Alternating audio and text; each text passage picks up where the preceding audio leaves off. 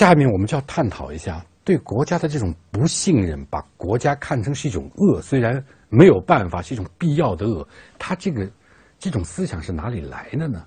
它其实是在西方的思想史上，我们可以找到它的源头，主要的有两个呃呃源头我们可以辨识的，一个呢是苏格兰启蒙运动的思想。另外一个是洛克的自然权利学说，我们分别来谈谈这两个，呃，思想史上的学说这样一种传统对当代的这个自由主义、自由放任主义的这个影响。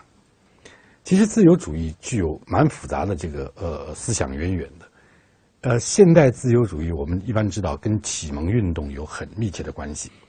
但是呢，启蒙运动、启蒙运动，特别在英国、美国作为所谓英美的自由主义这个传统。在渊源上，他们是更接近苏格兰启蒙运动，而不是法国启蒙运动。因为我们一般人一说到这个十八世纪的启蒙运动啊，总是想到法国的启蒙运动，或者或者德国的启蒙运动，一般不太重视有一个所谓苏格兰的启蒙运动。在一般的这个非学者当中啊，实际上苏格兰启蒙运动呢是非常重要的一个传统，而在最近也开始慢慢受到人家呃人们的重视了。苏格兰的启蒙运动和法国启蒙运动的一个最大的差别是什么？是人们对于理性能够起什么作用，具有不同的看法。所以，人家一般批判自由主义说启蒙运动是说啊，你们把人的理性张扬到很高的程度，理性可以代替上帝。但这只是对启蒙运动的一部分解释，这不是全启蒙运动的全部。启蒙运动是一个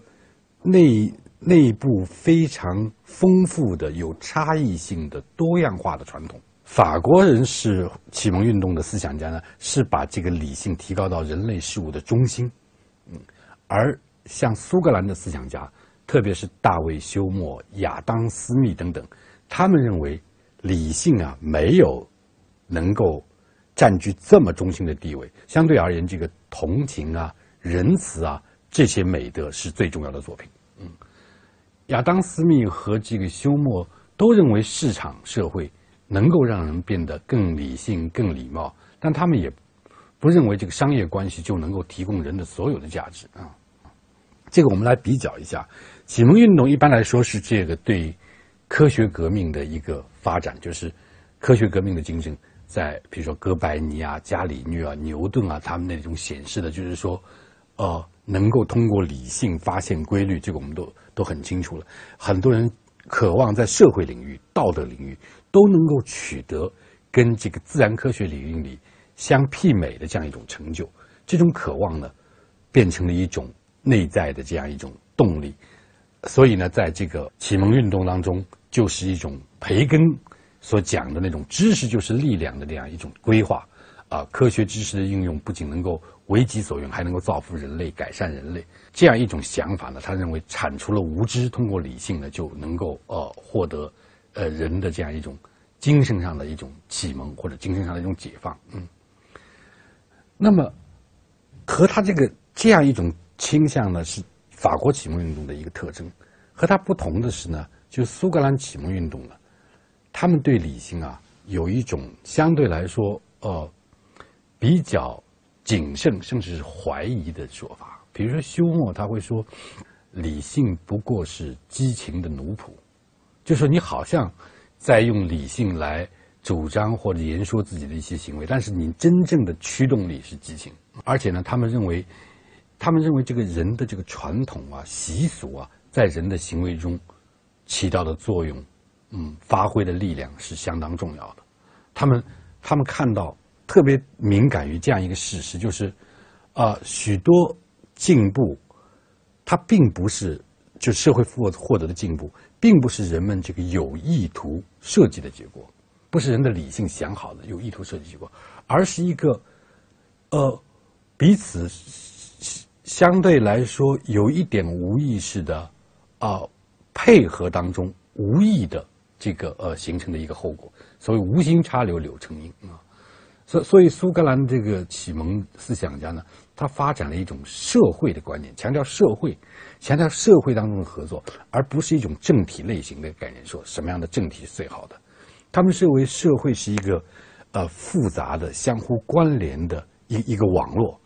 呃，而且呢，它只能慢慢被历史所塑造，它是有一种历史的这个时间性的，而不是说用人的方式、用人为的方式理性创造出来的。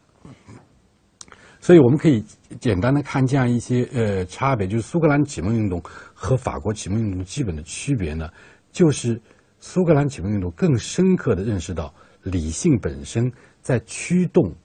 和实现社会目标方面的有限性、局限性，特别强调这个，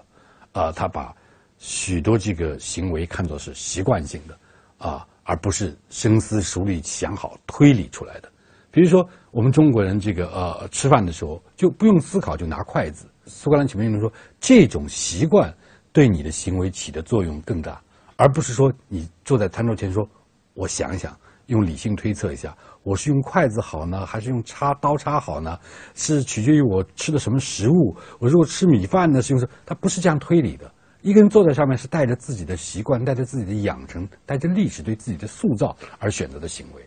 那么习惯的力力量是如此的这个强大，所以这个呃苏格兰启蒙思想家他就认为理性的这个力量啊其实是比这个习惯的力量要弱的。然后他们把这个风俗和制度当中的，他们认为制度是会有一种嗯怎么说呃粘连性，就是粘着性 sticky，它不是能够一下子改变。就是说，你在一个社会中形成的制度啊，它是有一定韧性的，或者是有一定惯性的。你要它变化，不是能够人为的塑造，它不是一个工程的概念，嗯，它是一个呃，有点像生物的这样一个概念。它是，就是制度有它的惯性，它是抗拒随意的改变的。而法国思想家他会认为，我们一旦认识到一个制度是不理性的，那么就应该毫不留情的呃呃把它改变。不合理的制度，它就会就会崩溃啊，就会坍塌自己，然后就会得出这样一个呃结结论，就是对苏格兰启蒙思想家来说，社会变革是缓慢的啊，社社会变革是渐进的、缓慢的，而且社会变革的原因呢，也是社会性的，就说不是是就说不自觉的啊，是是一不是靠理性的啊。呃，比如说这个，他们会讲这个，欧洲那时候有这个呃决斗的习俗嘛。如果有相吃不下的东西，大家就决斗。最后呢，这个决斗的习习俗呢就改变了。这种改变，尽管苏格兰和法国都是同意这种决斗是毫无意义的，是反理性的，但是呢，苏格兰人会认为这个这个决斗改变并不是出于理性自觉，而是慢慢的、慢慢的通过社会习俗的改呃变化改变的。所以这就反映出苏格兰启蒙思想家对个人主义的这种理性的批判啊。他们认为，之所以人要服从政府，不是因为这种服从是一份我们大家都同意的契约，是一种理性的协议，而是一部分人已经被社会化了，他是进入了一种特定的啊管理模式。那么最重要的，苏格兰启蒙思想家里面认为，个人的这个意图啊。做的事情啊和后果之间呢不一定完全匹配，所以就有私密的那个看得见的去干预的，看不见的手是来讲人们的自由交易在市场上，嗯，是自由交易的。他是说让那个看不见的手在那里运行，它不是某个人的一个有意识的意图，而是一个大家在无意识当中慢慢形成的合作自发产生的这样一个力量。这是亚呃亚当斯密的一个著名的看法，而法国启蒙运动它就会对理性的干预，就会对 visible intervention 就会有这个理性的呃这个 intervention 就更有信心。所以这个呃这是一个呃呃特别重要的苏格兰启蒙运动传统。所以为什么会有对国家的防范呢？因为国家的干预这样一件事情。它背后的理念是什么呢？他就假设了对理性的那样一种信心，对理性计划、理性干预、明确的意图的那样一种信心。而苏格兰启蒙运动恰恰是对这种信心是怀疑的。